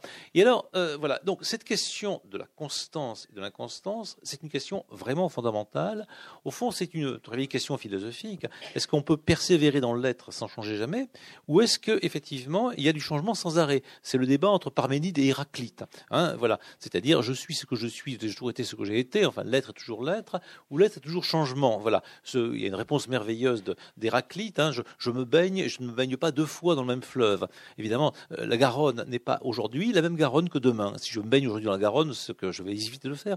Mais enfin bon, si d'aventure je me baignais dans la Garonne, aujourd'hui, bon, eh bien, ça ne serait pas la même, et moi non plus d'ailleurs, que demain, véritablement, parce que ce ne serait pas les mêmes molécules d'eau, le même chien crevé, etc., les mêmes bouts de bois qui passent, la même boue, etc. Voilà, et demain, je ne serai pas non plus le même. Et donc, évidemment, la Garonne est inconstante, et pourtant c'est la Garonne, et donc c'est un ensemble de questions miroitantes qui intéressent beaucoup Marivaux, et qui euh, se réfléchissent évidemment dans la question de l'amour. Parce que pas d'amour, évidemment, sans constance, quelque part, on le sait bien, euh, sans constance ou une autre, enfin, constance, pourquoi pas, mais enfin bon, sans constance, d'une certaine manière, euh, voilà, il faut bien, quelque manière, que je promette comme un amour est éternel, que je le crois en quelque manière moi-même, en tout cas euh, qu'il a un développement durable, si on peut une expression actuelle un peu galvaudée, voilà. Mais en même temps, évidemment, je sais bien que c'est pas vrai. Et puis, je parie même que c'est pas vrai. Heureusement, c'est pas vrai. Enfin, voilà, c'est pas tout à fait vrai. Et donc, en effet, parce que je vais changer, parce qu'elle va changer ou il va changer, et parce que le monde se modifie autour de moi, et que effectivement, je ne me baigne jamais deux fois dans le même amour, en quelque manière. Donc, ces questions-là, sont des questions philosophiques essentielles qui se posent à la fois entre un homme et une femme potentiellement, mais aussi dans la société. Euh, parce qu'effectivement, la dispute dont il est question est une dispute dans la société véritablement. Et alors, effectivement, pour tenter de répondre, on peut faire, le mot dernier du texte, que je commente avant de lire quelques détails, une épreuve. Une épreuve, c'est une expérience d'un côté, mais c'est un mot qui est plus riche qu'expérience. Parce que, euh, une épreuve, je peux le traduire par le mot expérience, en effet. Hein, voilà. Euh, c'est une manière de le traduire. Donc, je fais un processus qui me permet de faire apparaître euh, des résultats qui me permettent de tirer un certain nombre de conclusions. Très bien. Mais le mot épreuve est aussi un autre sens. une épreuve, c'est aussi une difficulté, une dureté. Par exemple, on peut dire la mort d'un proche est une épreuve. Voilà. Alors, on peut se le penser comme une expérience. C'est en effet toujours une expérience, mais c'est aussi une douleur, une fatigue, un malheur, etc. Euh, quand je donne à mes étudiants des épreuves à faire, ils comprennent bien que c'est d'abord pas très agréable tous les samedis matins de se taper une dissertation en 6 heures. Donc pour eux, c'est surtout d'abord une douleur, un désagrément, quelque chose comme ça, d'un peu douloureux, bien entendu. Donc c'est une épreuve. En même temps, c'est une expérience. Et donc effectivement, l'épreuve va être à la fois une chose difficile, complexe, douloureuse éventuellement à certains aspects, discutable, mais en même temps c'est une expérience qui peut permettre à faire quelque chose. Donc l'épreuve va être une sortie de la question pour éventuellement poser de nouvelles questions et poser de nouvelles questions sur le théâtre. Alors je termine maintenant tout à fait. Une pièce de théâtre c'est toujours un peu une épreuve parce que c'est une expérience. Bon, euh, si on peut dire ce qu'on fait là est une sorte de pièce de théâtre, je suis sur une sorte de scène, si on peut dire, vous êtes une sorte de public comme dans un théâtre et c'est une épreuve pour vous comme pour moi. C'est une épreuve pour vous parce que ça va durer une heure et demie, ça dure déjà depuis un petit moment, voilà. Donc c'est difficile, hein, voilà. Ça veut dire que pendant un petit moment, vous devrez maîtriser votre corps, euh, voilà, ne pas penser à des tas de choses. Enfin voilà, c'est un peu compliqué, voilà. Et d'autre part, c'est une expérience parce qu'évidemment, on se dit qu'est-ce que le type, le comédien, le spectateur va faire? Est-ce que je vais en tirer quelque chose? Mais pour celui qui parle, évidemment, ou celui qui fait la comédie, c'est aussi une expérience. Bon, il peut mourir pendant la scène, il peut perdre la voix, il peut raconter n'importe quoi, voilà. Il peut être chahuté, recevoir des tomates, hein, voilà. Bon, et euh, bon, ça arrive, hein, tout ça arrive. Donc, effectivement, il y a une prise de risque des deux une épreuve véritablement. Et donc Marivaux sait très très bien tout ça. Pour lui, le théâtre est question, mener question, dans lequel je me demande où je vais, où est-ce qu'on va Où est-ce qu'on va Véritablement, où est-ce que nous allons depuis un petit moment que nous sommes là C'est une, ça, peut amener des disputes, hein, en effet, des discussions, dans ce sens-là, de disputes avec une certaine violence. Et c'est aussi, effectivement, une épreuve, véritablement. Alors, si je reprends un peu le texte au début, cette dame donc pose la question, cette merveilleuse Hermiane, Hermiane, que c'est joli, Hermiane, où allons-nous, Seigneur Voici le lieu du monde le plus sauvage, le plus solitaire, et rien n'y annonce la fête que vous m'avez promise. Euh, ceux qui euh, ont suivi depuis longtemps ces petits classiques au détail savent qu'on a abordé il y a assez longtemps un texte de Vivant de Nom, un texte de la fin du XVIIIe siècle, qui s'appelle Point de lendemain. Dans Point de lendemain, euh, il est question donc d'une dame qui conduit un homme, etc., dans, des aventures, des fêtes, des spectacles, la nuit. Bon, évidemment, là, c'est galant, c'est érotique, tout ce que l'on veut. Hein, voilà. Et au début, la dame demande Auriez-vous par hasard un projet pour ce soir À l'homme qui est là, bien entendu. Il n'y en a pas, il suit, bien entendu. Et donc, il est embarqué dans une aventure. Alors, on a une scène comme ça où une dame, d'accord, ici, se laisse entraîner vers quelque chose, voilà, qui est une fête et donc, on voit bien, alors, fête, fête galante, vous voyez, Verlaine, Watteau, etc., légèreté, tout cela. On n'est pas dans la Cambrousse, hein, quand même, à hein, la campagne, c'est pas là, le fond de l'Ariège, hein, avec un tas de fumier, etc. On est, c'est quand même autre chose, hein, il y a des petits lapins, des cerfs et tout ça, mais enfin, vous voyez, c'est une campagne comme ça, il ne faut pas l'imaginer n'importe comment. Bon. Donc, mais ce lieu est le lieu le plus sauvage et le plus solitaire. Alors, sauvage et solitaire au XVIIIe siècle, comme au XVIIe siècle, ça ne veut pas dire nécessairement le, désert du Sahara. Hein, quand, les solitaires de Port-Royal se réunissent, en gros, dans des endroits comme bon, la vallée de Chevreuse, des choses comme ça. Hein, voilà. Donc ça, c'est vraiment très loin. Hein, voilà, c'est vraiment très solitaire. Hein, voilà. À 40 km de Paris ou 20 km de Paris, c'est très sauvage et solitaire. Et donc, on ne connaît pas beaucoup plus. Hein, voilà, c'est vraiment, voilà, ça, ça, suffit bien. Donc, rien n'y annonce la fête qu'on avait promise. Donc, voilà une dame qui est un peu déçue apparemment, mais qui n'est pas si déçue que ça. Parce qu'au fond, euh, est-ce qu'elle a vraiment envie d'avoir la fête que l'autre a promis? C'est-à-dire la galanterie hein, qu'on attend. Voilà, on fait une fête, on va une fête, et puis voilà une boîte de nuit, enfin n'importe, de l'époque, voilà. Le prince en riant. Évidemment coquin, parce qu'il peut rire de manière un peu cynique, bien entendu. Il est maître de lui-même, il sait ce qu'il sait. De quoi rit-il en réalité hein, Voilà, il répond tout y est prêt. Mais évidemment, c'est très ambigu, puisqu'on ne sait pas de quoi il parle, et Hermione n'est pas censée savoir de quoi il parle. Et elle, elle avoue, je n'y comprends rien. Qu'est-ce que c'est que cette maison vous faites entrer? Donc, nouvelle question. Où allons-nous? Qu'est-ce que c'est que cette maison? Et surtout, après, et qui forme un édifice si singulier? Alors, ceux qui ont un peu le souvenir de Don Juan euh, savent qu'à la fin de Don Juan, Don Juan va vers un tombeau. Et donc, il y a une maison, il y a un édifice absolument singulier. Voilà. Et on se demande de quoi il s'agit. Et dans le contexte de Don Juan, c'est la maison, le tombeau du commandeur, c'est-à-dire l'espace de la mort. À la fin du XVIIIe siècle, dans le point de lendemain, euh, c'est le lieu de la baise. Enfin, voilà, c'est le petit lieu où on se retrouve pour voilà, agir. Hein, voilà. Bon. Et donc, euh, cet édifice singulier, cette maison, pointe un peu dans les deux directions possibles. Ça, peut être un lieu de la mort. Et ça peut être Thanatos, si on veut faire grec. Ça peut être aussi le lieu de Eros, l'un et l'autre. On ne sait pas très bien. C'est singulier. Et surtout, évidemment, le mot magnifique pour les commentateurs du XXe siècle, que signifie la hauteur prodigieuse des différents murs qui l'environnent? Où me menez-vous? Que signifie? Et donc, vraiment, euh, on est parti sur la direction où allons-nous? Et maintenant, on pose une question plus profonde peut-être à certains égards, que signifie la hauteur prodigieuse des murs, etc. Euh, on pense au jardin d'Éden, hein, protégé par des murs éventuellement, voilà. Mais au fond, que signifie? Qu'est-ce que c'est que ça signifie, cette chose dans laquelle je vais aller, véritablement? Une question que, qu'évidemment, chacun d'entre nous se pose. Que, que, signifie cette pièce dans laquelle nous sommes? Que signifie cette action que nous sommes en train de faire? Par exemple, commenter un texte, etc. Qu'est-ce que, le langage qui est tenu et quel est le sens qui est produit par ce que nous sommes en train de faire. Donc on voit que cette dame, d'abord, emploie un langage très précis, très technique, philosophique. Signifier est un verbe savant hein, au XVIIIe siècle véritablement. Elle emploie à juste titre et Marivaux lui prête cette parole-là véritablement. C'est voilà. Et ça revient à où me menez-vous? Alors, vous ça peut être la question de la coquette, qui se trouve légèrement en danger, éventuellement. Voilà. Mais ça peut être un peu une question excitante. Elle sait bien où il va le mener, etc. Ça peut être ça aussi. Mais c'est aussi une question vraiment fondamentale. C'est, euh, j'ai cédé un peu de mon pouvoir à vous. Qu'allez-vous en faire? Un spectacle très curieux. Parfait. Un spectacle très curieux, curieux à deux, sens. Hein. Euh, ça peut être un spectacle étrange, bizarre, voilà. Mais quelqu'un qui est curieux, euh, c'est quelqu'un, si je suis curieux, c'est pas parce que je suis étrange, hein, c'est que je me pose des questions. Et donc un spectacle curieux est un spectacle bizarre, étrange, étonnant. Mais c'est un spectacle qui va amener des questions véritablement. Mais euh, dire un spectacle très curieux, on sent bien qu'on est dans quelque chose qui est formulé comme excitant, c'est plus la fête. C'est un spectacle, mais c'est pas du tout le type de spectacle qu'on peut attendre quand on est une jolie femme, Hermiane, vers lequel un homme va vous mener. Qu'est-ce qu'on attend? Un bal, une fête, enfin, etc., des comédiens, quelque chose comme ça. Or, on a quelque chose d'autre qui est très curieux et qui va vraiment être très curieux, qui va être exactement curieux, parce que ce qui, modifie, ce qui euh, justifie que ce spectacle soit le spectacle, c'est la curiosité.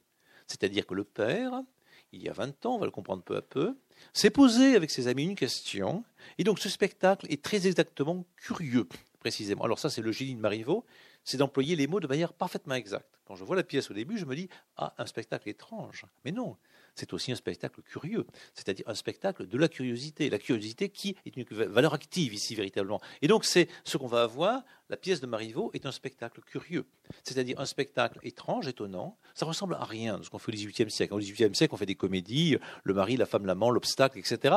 Et puis les tragédies. Les pièces de Marivaux, elles sont très bizarres. Et celle-là en particulier est extrêmement bizarre. C'est pour ça que le public au XVIIIe siècle n'a pas voulu. Parce qu'il cherche des cocus, etc. Il cherche Harpagon et compagnie. Et il n'a pas exactement ce qu'il attend véritablement. Il a aimé les pièces sur l'inconstance amoureuse, mais là, c'est un spectacle très curieux un spectacle très curieux, bizarre, étrange, mais un spectacle qui pose des questions. Hein, voilà, spectacle vraiment qui interroge véritablement et sans fin. Et le public n'a pas nécessairement envie de voir des spectacles curieux. C'était des spectacles étranges et des spectacles qui posent des questions les deux à la fois. Eh bien, vous savez la question que nous agitâmes hier au soir. Vous souteniez contre toute ma cour que ce n'était pas votre sexe, mais le nôtre, qui avait le premier donné l'exemple de l'inconstance et de l'infidélité à l'amour. Donc il y a eu un débat. Il y a eu un débat, et euh, cette femme, Hermiane, c'est incroyable, elle a soutenu contre toute la cour, ma cour, ma cour, ma cour, moi le prince, une opposition, exactement opposée à ce que soutient ma cour. Donc, cette femme, ou bien est complètement hystérique, ou été folle, bon, très possible, mais rien ne l'indique depuis le début, voilà. Ou bien c'est une femme qui est une femme qui a des positions intellectuelles et morales, et qui non seulement a cela, mais les affirme. Donc elle a du courage. Donc elle est exactement aussi digne qu'un homme. À la fin des lettres persanes de Montesquieu, la, parole est donnée à Roxane, qui est dans son harem, et qui, qui que euh, le, propriétaire du harem, Usbek, qui se trouve quant à lui en, Europe, euh, aime évidemment, mais il, apprend que dans son harem, elle, le trompe. Et, donc elle décide, euh, pour échapper à toute punition, de se suicider elle-même, donc d'affirmer comme un homme, comme Sénèque ou n'importe, ou comme Socrate en quelque manière, ou comme le Christ, son opposition, sa liberté en choisissant la mort. Véritablement, elle se suicide elle-même, elle envoie cette lettre. Et donc c'est un coup de génie de Montesquieu que de donner la parole à une femme qui est capable de s'opposer à Usbek, à son mari, si on peut dire, aux hommes en général, par affirmant la mort. Alors c'est un, thème tout à fait important au XVIIIe siècle. Il y a des femmes qui sont capables d'être des hommes, hein, c'est-à-dire des êtres humains à temps complet. Voilà. On verra dans quelque temps un texte de Marie de Gournay, plus ancien, hein, qui réfléchit donc sur l'égalité entre les hommes et les femmes. Marie de Gournay, la fille adoptive, enfin la fille d'alliance de Montaigne, exactement. Voilà. Mais euh, c'est pas une idée du tout évidente dans la France générale. Là, cette femme-là a participé à un débat et elle ne s'est pas comportée comme une coquette ce que dénonce effectivement Montesquieu à l'horizon. Euh, dans, l'aide persane, très souvent, les coquettes, elles sourient, elles sont jolies, elles approuvent ce qu'on dit. Euh, voilà, bon, elles cherchent à se marier ou avoir des, des amants ou n'importe, etc. Là, on a une femme qui a une position intellectuelle contre tous les autres, véritablement. Et, effectivement, qu'est-ce qu'elle dit? Elle disait que euh, ce n'est pas votre sexe, mais le nôtre qui avait le premier donné l'exemple de l'inconstance et de l'infidélité à un amour. Or, c'est une opinion presque un peu hérétique, parce que déjà, dans la Bible, on nous explique que Ève, elle n'est pas très nette. Donc effectivement, Dieu lui avait dit un truc, euh, elle l'a pas fait. Donc à partir de là, on peut y aller. Hein, voilà, sur les femmes qui euh, ne tiennent pas leurs paroles, les engagements, etc. Donc c'est une sorte de topo bien connu de topos, si on va faire un peu grec, de la littérature, de la pensée, de la philosophie, les femmes sont légères. Et alors pourquoi elles sont légères? Parce qu'elles n'ont pas la force virile, la constance, la maîtrise philosophique, etc. Bon, voilà, c'est répété euh, par Sénèque, par bien d'autres, sans arrêt. Très bien. Et donc là, on a une femme qui vient se tenir avec constance contre l'idée que les femmes sont inconstantes. Hein, voilà, le, voilà le point qui est, qui est très remarquable. Et Hermione répond Oui, Seigneur, je le soutiens encore. Alors soutenir, on le comprend bien, est un verbe qui a rapport avec la question qui est posée, la question de l'inconstance. Parce que soutenir, c'est affirmer. Mais celui qui est constant, c'est celui qui soutient, qui soutient son amour, sa position politique, etc., qui, la tient. Et donc, non seulement elle l'a dit, devant un public difficile, mais elle, le tient encore. Donc, elle est elle-même constante dans, dans la pensée philosophique. La première inconstance ou la première infidélité n'a pu recommencer que par quelqu'un d'assez hardi pour ne rougir de rien. Oh, comment veut-on que les femmes, avec la pudeur et la timidité naturelle qu'elles avaient, et qu'elles ont encore depuis que le monde et sa corruption durent, comment veut-on qu'elles soient tombées les premières dans les vices du cœur qui demandent autant d'audace, autant de libertinage de sentiments, autant d'infroterie que ceux dont nous parlons? Ceci n'est pas croyable. Alors là, évidemment, le metteur en scène est devant un choix un choix très intéressant, ce qui fait que, évidemment, Marivaux est un, est un auteur de théâtre, de théâtre, véritablement. Euh, si je suis metteur en scène, je peux faire jouer la scène par une jolie femme qui aura l'air très légère, qui sera un peu provocante, et qui sera une pin-up qui, euh, voilà, en même temps qu'elle dit ça, sera, ya, ya, ya, ya, ya, ya, vous voyez à peu près le genre. Très bien. Donc, première possibilité, euh, je fais jouer, je pense que j'aurai tort, façon, je fais jouer la scène par une jeune femme qui, euh, quand elle dit, euh, voyons, comment veut-on qu'elle soit tombée les premières dans des vices de cœur qui demandent autant d'audace, multiplie les œillades, enfin, voyez, enfin, tout ça. Voilà. première possibilité. Deuxième possibilité, strictement opposée. Je fais jouer la scène par euh, un dragon de vertu, en quelque manière. Hermione est très, voilà, on comprend bien qu'elle est, elle est très sérieuse, voilà, elle n'est pas du tout hein, pétasse, rien du tout, hein, voilà, pas le moins du monde, voilà, voilà, elle est très stricte et tout ça. Bon, la, parfaite étudiante de classe préparatoire, non, très sérieuse. Elles ne sont pas toutes comme ça. Voilà, parfaite, parfaitement au point, d'accord, très stricte, hein, bien entendu. Et donc, évidemment, si c'est ce cas-là, effectivement, euh, euh, bon, évidemment, je me dis, il n'y a pas du tout d'ironie dedans. En effet, il est tout à fait crédible que les femmes euh, ne peuvent pas être tombées les premières dans les vices de cœur qui demandent autant d'audace, puisque cette dame que je représente n'a pas beaucoup d'audace. Oui, mais, mais, mais, c'est compliqué. Parce que Hermione a beaucoup d'audace, puisque la veille, elle a soutenu toute seule, devant N personnes, que les femmes n'avaient pas d'audace, en quelque manière. Donc c'est une audacieuse pour soutenir que les femmes n'ont pas d'audace, en quelque manière, ce qui font l'inconstante. Donc évidemment, le metteur en scène a une troisième possibilité. Non pas de choisir Hermione un peu pétasse, non pas de choisir Hermione un peu dragon de vertu, un peu froide, éventuellement un petit peu timide, mais dans un entre-deux absolument délicieux, qui fait que c'est absolument indécidable, bien entendu. Et évidemment, c'est le choix que certains metteurs en scène font avec raison, c'est-à-dire effectivement de rendre Hermione une coquine parfaite, mais d'une vertu totale, bien entendu, ou une, vertu parfaite dont on peut penser qu'elle est peut-être une coquine, on ne sait pas très bien. Enfin, vous voyez, enfin, tout cela, voilà.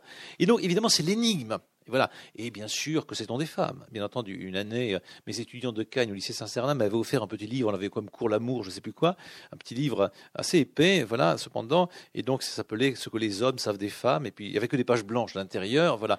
Et donc, on m'avait offert ce cadeau très gentiment, bien sûr, voilà. Et j'avais médité pendant des heures sur ce livre blanc, bien sûr. Donc, je ne savais rien, mais elles savaient peut-être pas grand-chose de plus, mais enfin, bon, elles étaient au moins des filles, hein, voilà.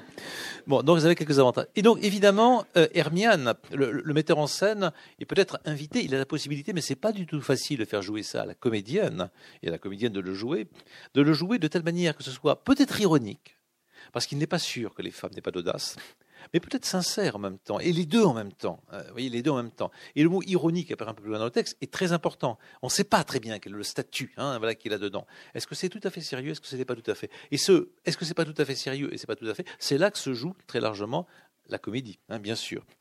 Et sans doute, Hermione, je n'y trouve pas plus d'apparence que vous. Ce n'est pas moi qu'il faut combattre là-dessus. Je suis de votre sentiment contre tout le monde, vous le savez. Bon, alors, euh, donc, lui, il n'est pas très courageux, puisque la veille, il n'avait rien dit, apparemment. Hein, voilà.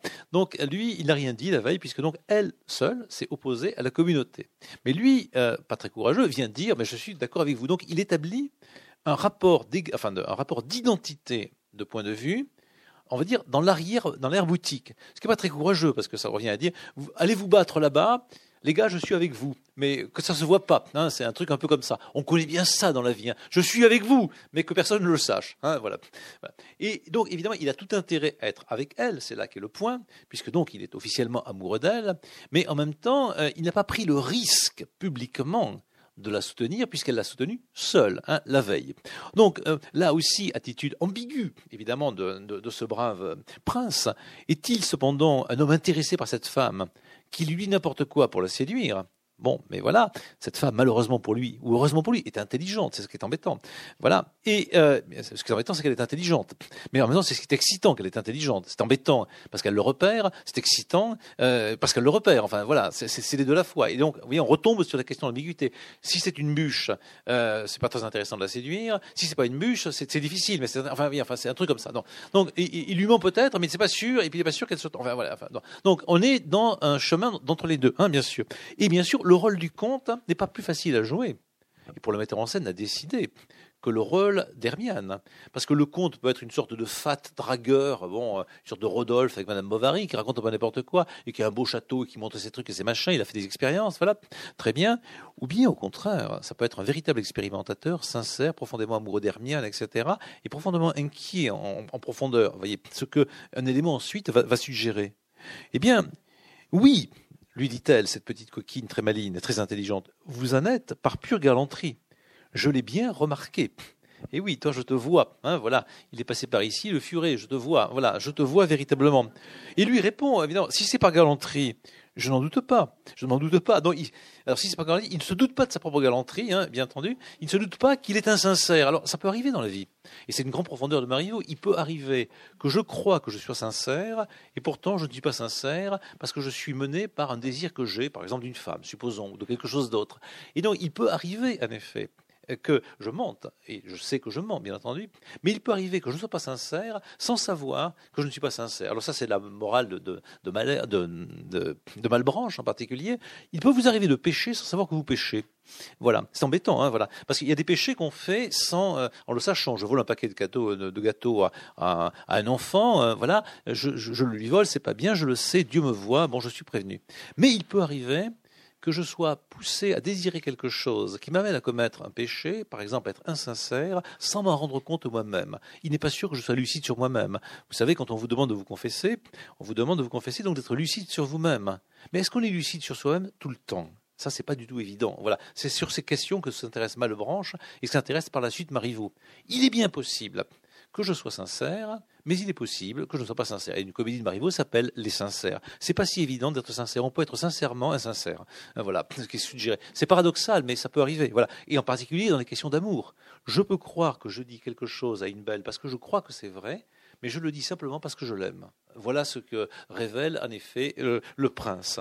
Et il est vrai que je vous aime. Et oui, voilà, c'est le problème. Mais en même temps, voilà. Et comme mon extrême, hein, ça se répète, aime, et comme mon extrême envie de vous plaire peut fort bien me persuader que vous avez raison.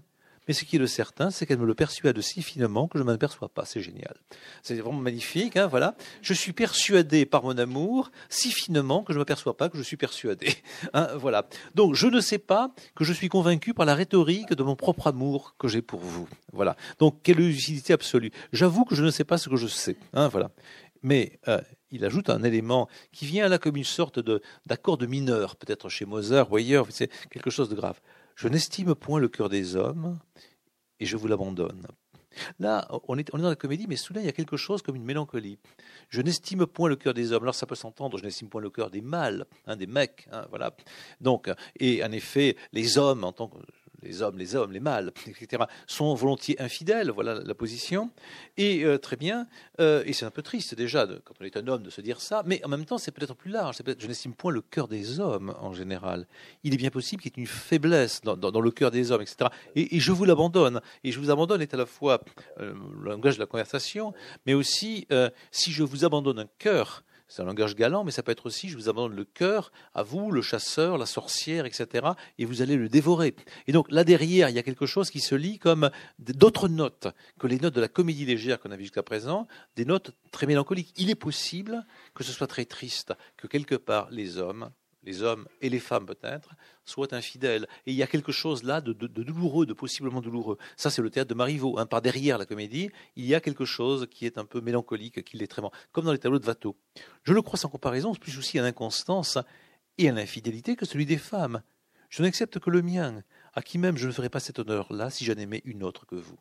Donc, si, euh, si j'en aimais une autre que vous, je serais probablement inconstant, mais tout de même que c'est galant puisque je vous aime, je ne peux pas être inconstant. Voilà. Mais euh, euh, voilà, euh, elle n'est pas sûre.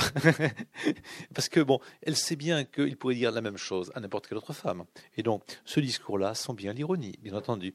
Il est bien possible que, voilà, ce ne soit pas vrai du tout. Et donc, je, je vous l'accorde, à condition que vous le preniez au sens ironique. Et bien sûr, voilà.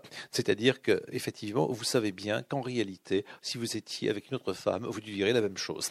Euh, voilà. Et donc, je le sais. Donc, c'est un exercice d'une grande lucidité extrêmement cruelle entre les amoureux, amoureux, si on peut dire, qui résisteraient longtemps à ce, régime-là. Hein, c'est pas tas de beaux yeux, tu sais, ça c'est facile à dire. Mais voyez-vous, ce genre de choses est un peu plus compliqué. J'en serai bien donc bientôt puni, car je vais vous donner de quoi me confondre et je ne pense pas, si je ne pense pas comme vous. Donc voilà l'épreuve qui commence. Ce dont il est question là va être aussi un enjeu amoureux. Si effectivement il est démontré que je ne pense pas comme vous, effectivement, vous me battrez en quelque manière, vous aurez raison. Mais donc je vais essayer de démontrer que je pense comme vous. Donc il y a une sorte de double enjeu. Quelle est la vérité de l'origine de l'inconstance? Ça c'est une première vérité. Mais aussi, est-ce que je suis sincère? Lui, il veut absolument démontrer qu'il est sincère. Et donc, il y a deux choses à montrer. Que peut-être les femmes ne sont pas l'origine de l'inconstance, et deuxièmement, que le, prince est sincère. Et une des choses les plus difficiles à démontrer, c'est qu'on est sincère. Mais si on n'arrive pas à le démontrer, c'est le malheur, véritablement.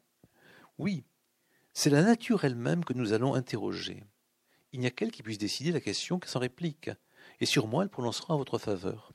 Alors la nature, c'est pas les oiseaux, les petits arbres, simplement. Hein. C'est ce qui est ne natura rerum, c'est l'origine des choses. C'est ce qui vient de premier, d'origine. On sait qu'au XVIIIe siècle, c'est une chose très importante. Rousseau s'intéresse à la nature, pas simplement aux jolies plantes, mais à ce fait que, effectivement, il y a une origine première, pure, qui peut nous permettre de comprendre les choses. Par exemple, dans le discours de l'inégalité parmi les hommes, il suppose de revenir à l'origine des temps, et de voir qu'est-ce qui se passait quand les hommes vivaient dans l'état de nature, quand il n'y avait pas le luxe, la beauté, les biens, les propriétés, etc. Qu'est-ce qui se passe? Au fond, l'état de nature peut nous permettre de nous éclairer en quelque manière sur l'état dans lequel nous sommes, l'état de culture. Et donc la nature va répondre à la vérité.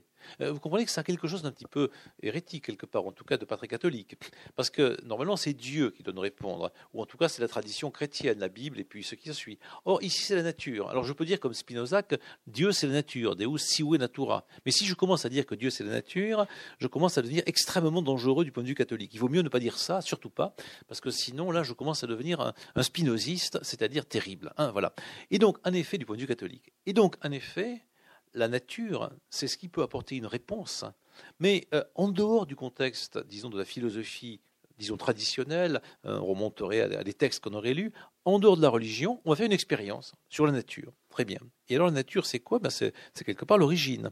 Pour bien savoir si la première inconstance ou la première infidélité est venue d'un homme, comme vous le prétendez, et moi aussi, il faudrait avoir assisté au commencement du monde et de la société on dirait que cette phrase est signée de, Jean-Jacques Rousseau et qu'elle est tirée de l'origine de l'égalité parmi les hommes. C'est la même méthode. Si je veux avoir une réponse à donner à la question de l'origine de l'égalité, je vais essayer de voir comment ça se passe avant, hein, véritablement. C'est un point de vue qui est possible. C'est un point de vue qui est éminemment discutable. C'est l'idée que la vérité s'explique par l'origine.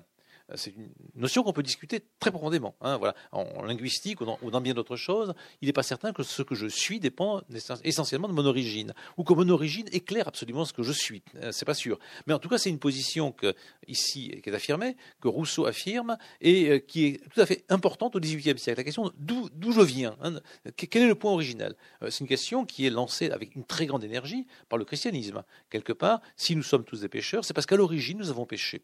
Et donc, on éclaire notre état par l'origine. Voilà. Mais on peut discuter de cette thèse que l'origine est le lieu même de la vérité. Hein, il y a des penseurs qui pensent qu'il faut penser ça à l'origine, aujourd'hui comme Quignard et d'autres, d'autres qui s'en fichent complètement. Hein, voilà. La Fontaine se fiche de l'origine, Perrault s'interroge toujours sur l'origine. C'est-à-dire, euh, où est le loup qui se cache l'origine de moi-même? La Fontaine se demande toujours autre chose, où est-ce que nous allons? Donc la question de l'origine n'est pas une question qui en soi est mauvaise ou bonne, mais bon, voilà, elle est vraiment centrale au XVIIIe siècle, dans ce contexte philosophique, où on essaie de savoir d'où ça vient, véritablement, d'où ça vient, quelque chose comme ça, et est-ce qu'on peut l'éclairer par d'autres moyens que par la religion, donc par l'expérience? Sans doute, mais évidemment, euh, elle est pragmatique. Nous n'y étions pas. Eh oui, on n'y était pas. Eh oui, on était. Mais heureusement, c'est là qu'arrive la supériorité de l'homme sur la femme. Dans ce cas-là, en quelque manière, il y a un dispositif expérimental produit par l'homme et par son père, en réalité eh bien, nous allons y être. Et là, il devient, il est en forme. Là, il devient un petit peu, en le lisant, j'ai fait un petit peu le, marchand de foire. Là, il présente son expérience, hein, véritablement. Oui, les hommes et les femmes de ce temps-là, le monde et les premiers amours vont reparaître. Là, on peut le, rajouter un petit peu. On rentre dans une comédie. il peut y avoir une zone légèrement farcesque, si on veut. Hein, il fait apparaître quelque chose, véritablement le théâtre. Vous allez voir le même état de cœur, voyez, comme le magicien, comme le bonimenteur, annonce quelque chose. Et puis, il fait disparaître, effectivement, deux personnages qu'on a là depuis le début, ou qu'on n'avait pas trop pensé Caris et Mesrou, dont on va apprendre qu'ils sont noirs. Donc il y a deux noirs et il y a deux blancs. Et puis après, il va y avoir euh, quatre blancs, hein, les, enfants qui sont là. Donc on a des noirs. les noirs, c'est bien au XVIIIe siècle. Vous savez qu'on en fait venir euh, pour les, euh, à la fois pour, pour, décorer, hein, véritablement. Voilà, ils servent un peu de laquais, etc. Ça sert depuis longtemps de, prostituer hommes ou femmes ou des choses de ce genre. Donc c'est un, peu un luxe qu'on peut avoir. C'est exotique. Hein, voilà. déjà dans le siècle précédent, on aimait bien faire la poésie sur la belle ténébreuse, la belle noire, etc. Donc il y a un effet théâtral. Il y a deux blancs et puis il y a deux noirs. voilà. Et puis deux noirs qui sont en général simplement peints. On a mis un peu de tirage dessus. Voilà, ça suffit. Et puis on aura ensuite effectivement des enfants blancs qui ont été gardés par des parents noirs, c'est-à-dire ils sont laids évidemment. Les noirs ils sont laids. Hein, c'est enfin voilà, c'est on est dans une pièce raciste. Hein, voilà, on peut plus la, faire jouer aujourd'hui euh, aussi facilement euh, devant des élèves dans certains endroits. Donc euh, on a blanc et noir. Voilà les systèmes qui, qui sont là. Et il s'en va et qu'on nous laisse très bien. Et là, on revient sur la curiosité du début. Le spectacle curieux, vous excitez ma curiosité. Et là, bien sûr, une formulation comme vous excitez ma curiosité peut être dite comme on veut hein, par la, comédienne. Soit un peu pétasse, soit un peu pas du tout pétasse, soit entre les deux par des jeux assez complexes, d'accord Et donc, c'est vous exciter. On ma curiosité comme vous voulez. Hein, voilà. Et donc, je l'avoue. Et l'homme, le prince, va faire son discours et il raconte donc son anecdote. Donc il remonte dans le passé, il y a 18 ans, c'est le va aujourd'hui, à la cour de mon père, une dispute. Et donc, le, spectateur est content, il est venu voir une pièce qui s'appelle La Dispute, et donc il a une dispute. Et donc il apprend qu'il y en a deux, et puisque donc il y a eu une dispute euh, deux jours avant, et puis il y a une dispute à la cour du père quelques temps plus tard. Donc voilà. Donc, alors qu'est-ce que veut dire dispute? Dispute, au XXe siècle, on emploie surtout une dispute au XXIe siècle entre deux amoureux. Je me suis disputé avec ma femme, bon, les assiettes ont volé, voilà, un truc comme ça. Une dispute entre mes étudiants. Une dispute, c'est le mot latin disputatio, et euh, ça veut dire donc une discussion élaborée, intellectuelle, et une dispute, encore au XVIIIe siècle, dans les annales de l'Académie de Toulouse, c'est on prend une question intellectuelle sur laquelle on s'affronte, question intellectuelle, morale, philosophique, scientifique, tout ce que l'on veut, et on s'affronte. Et donc le mot dispute ici ne veut pas du tout dire le sens un peu mince qu'on lui accorde parfois au XIXe siècle, au XXe siècle, au XIXe siècle. C'est une discussion euh, organisée entre des gens qui vont s'affronter avec un savoir réel. Donc voilà. Donc il y a eu une dispute, voilà. Et à l'époque, donc à la cour de son père, cette dispute s'est beaucoup échauffée, et durera très longtemps. Là, c'est pas simplement hier. Donc dans le passé, ils ont déjà eu la même une dispute et ça a duré très longtemps. Voilà, c'est comme ça. Mon père, naturellement assez philosophe et qui n'était pas de votre sentiment, résolut de savoir à quoi s'en tenir par une épreuve qui ne laissa rien à désirer. Magnifique. Donc le père était naturellement assez philosophe. C'est un peu curieux, naturellement assez philosophe. Parce qu'on peut se dire que la philosophie est un travail euh, qu'on fait en cours de philosophie, euh, d'élaboration intellectuelle, difficile, etc. Et qu'on n'est pas naturellement philosophe. Hein. on peut se dire ça, effectivement. Mais pour le XVIIIe siècle, pour le théâtre et pour la, morale, pour Diderot, etc., le mot philosophe veut dire assez souvent euh, quelqu'un qui, qui aime la sagesse de manière assez, assez tranquille, qui aime bien réfléchir, qui bien se poser des questions. Et donc, par nature, certains, euh, voilà, comme il le pensait, certains sont portés à cela, d'autres ne sont pas. Et donc, ce père qui n'est pas de votre avis, donc qui quelque part n'est pas comme de mon avis, du coup, hein, bien entendu. Voilà, on a changé de, père à fille. Le, fils est plus féministe que, que le père, en vérité. Donc, le père est naturellement assez philosophe, et ça veut dire, philosophe ici, qu'il n'est pas simplement euh, sage, un petit peu sage, hein, voilà, il est quelqu'un qui imagine des processus expérimentaux, des épreuves. Alors on sait bien que déjà depuis, depuis Socrate, hein, Socrate aimait bien faire faire des épreuves en quelque manière à ces gens. Il leur pose des questions, il réfléchit, il prend des, enfants, il leur demande euh, de calculer, afin de calculer, il leur demande de faire quelques petites épreuves de géométrie, il vérifie effectivement que des enfants connaissent un peu des notions mathématiques, alors que ce sont des petits enfants esclaves qui ne savent rien. Et donc on peut faire des expériences, et à partir de ces petites expériences, on peut remonter à philosophie en quelque manière.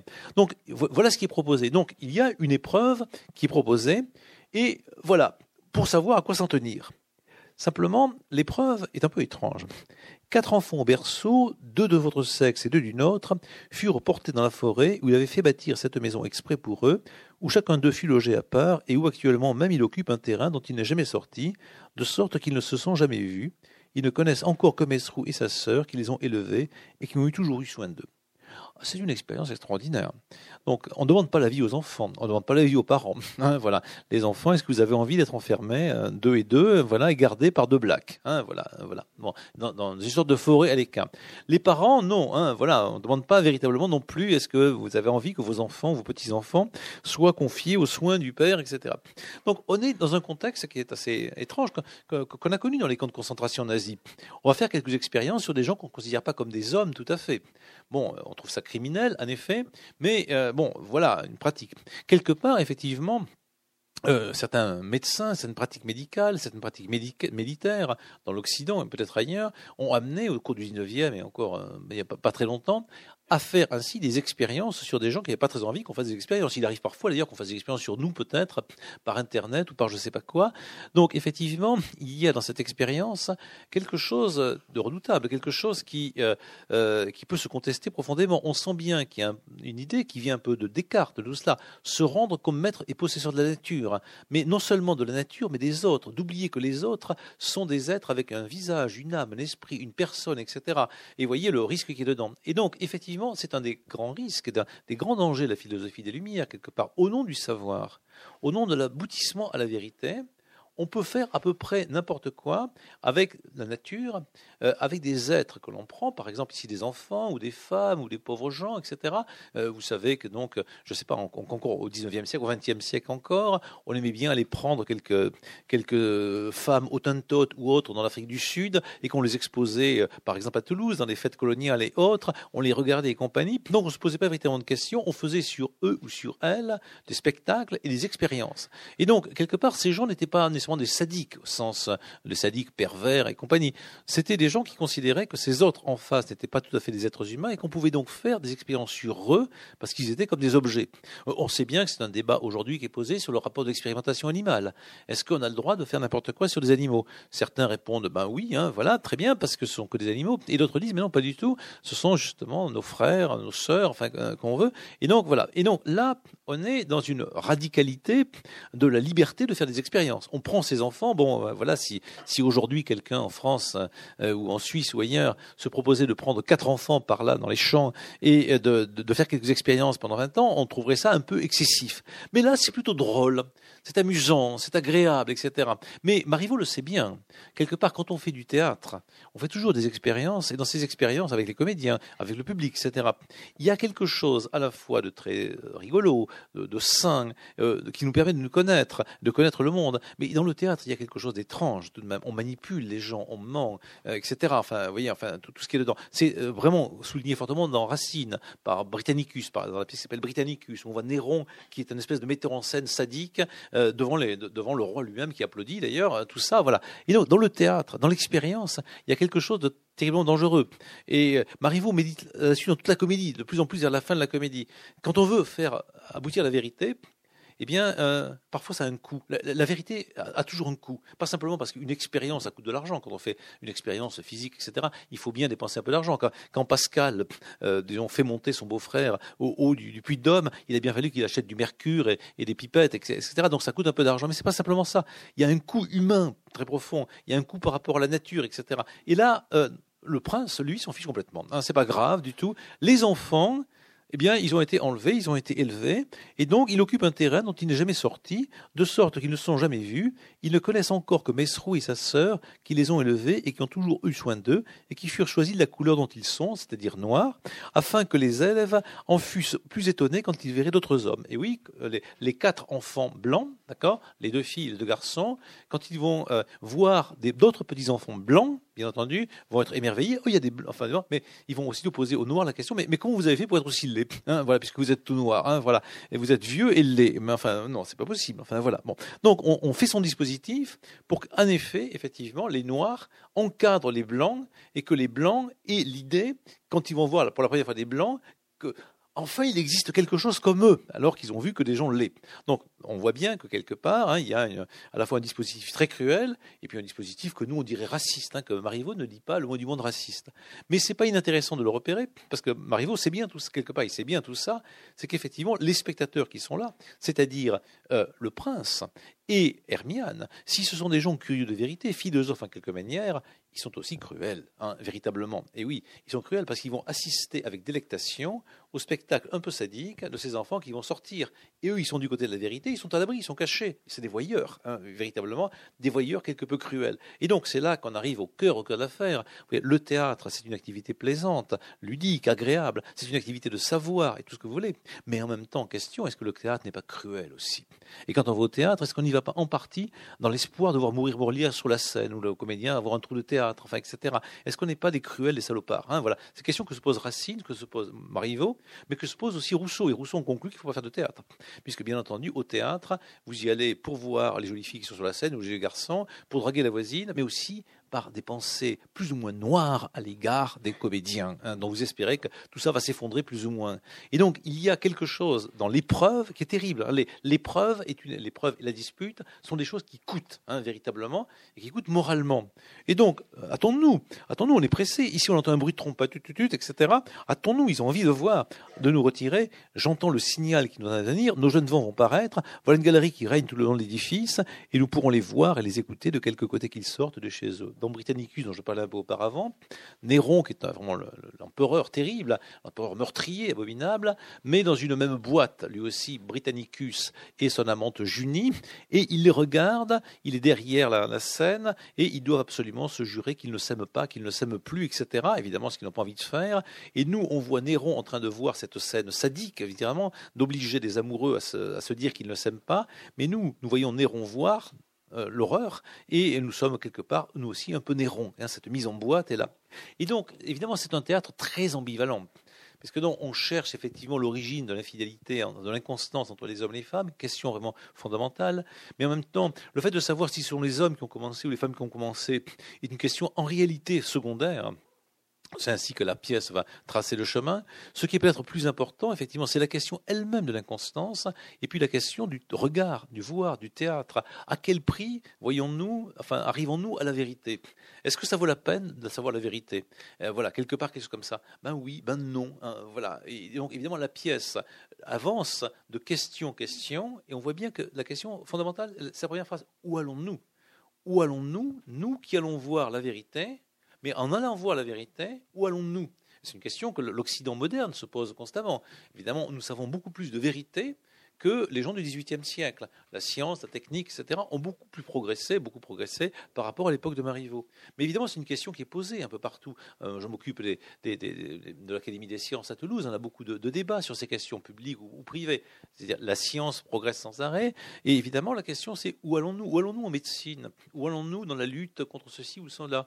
Est-ce que le fait de, nous soigner de plus en plus n'est pas la cause du fait que nous mourons de plus en plus douloureusement, en quelque manière hein, voilà. Est-ce que, est que le fait que nous sachions de plus en plus de choses n'a pas pour coup, effectivement, la destruction de la planète, à quelque manière Est-ce qu'il n'y a pas un coup de la vérité? Alors, cette question, où allons-nous, est une question passionnante. C'est pour ça que le théâtre de Marivaux est redevenu une question, enfin, un théâtre constamment mis en œuvre par les en, metteurs en scène aujourd'hui.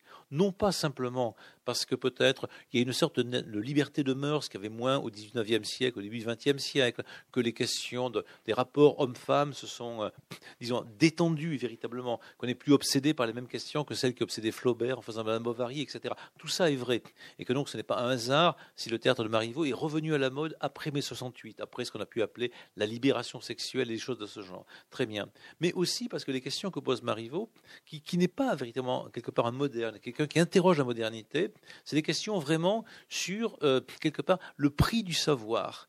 Euh, alors vous avez vu donc, par exemple, la question de la sincérité je, constate qu'il est possible que je ne sois pas sincère en croyant sincèrement que je suis sincère.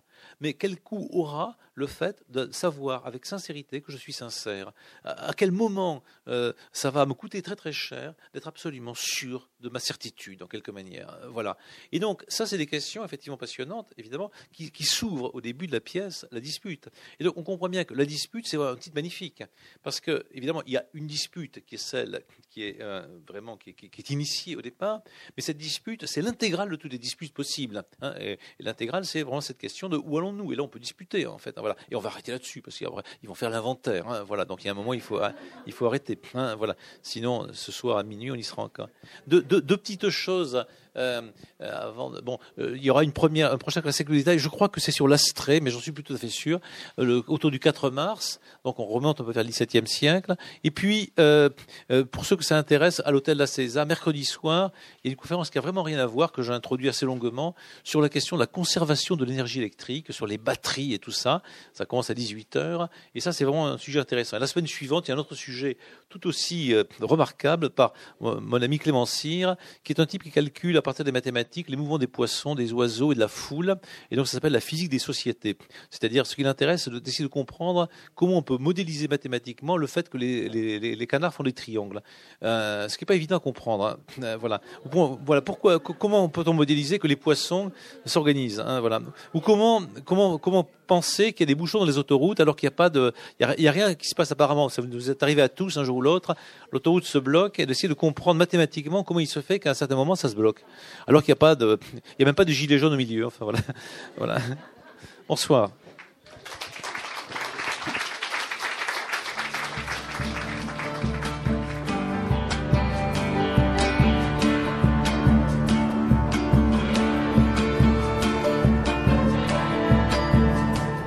D'entendre Yves Le Pestipon à la librairie Ombre Blanche lors d'un classique au détail consacré lundi 4 février 2019 à la dispute de Marivaux et tout particulièrement les deux premières scènes de l'œuvre.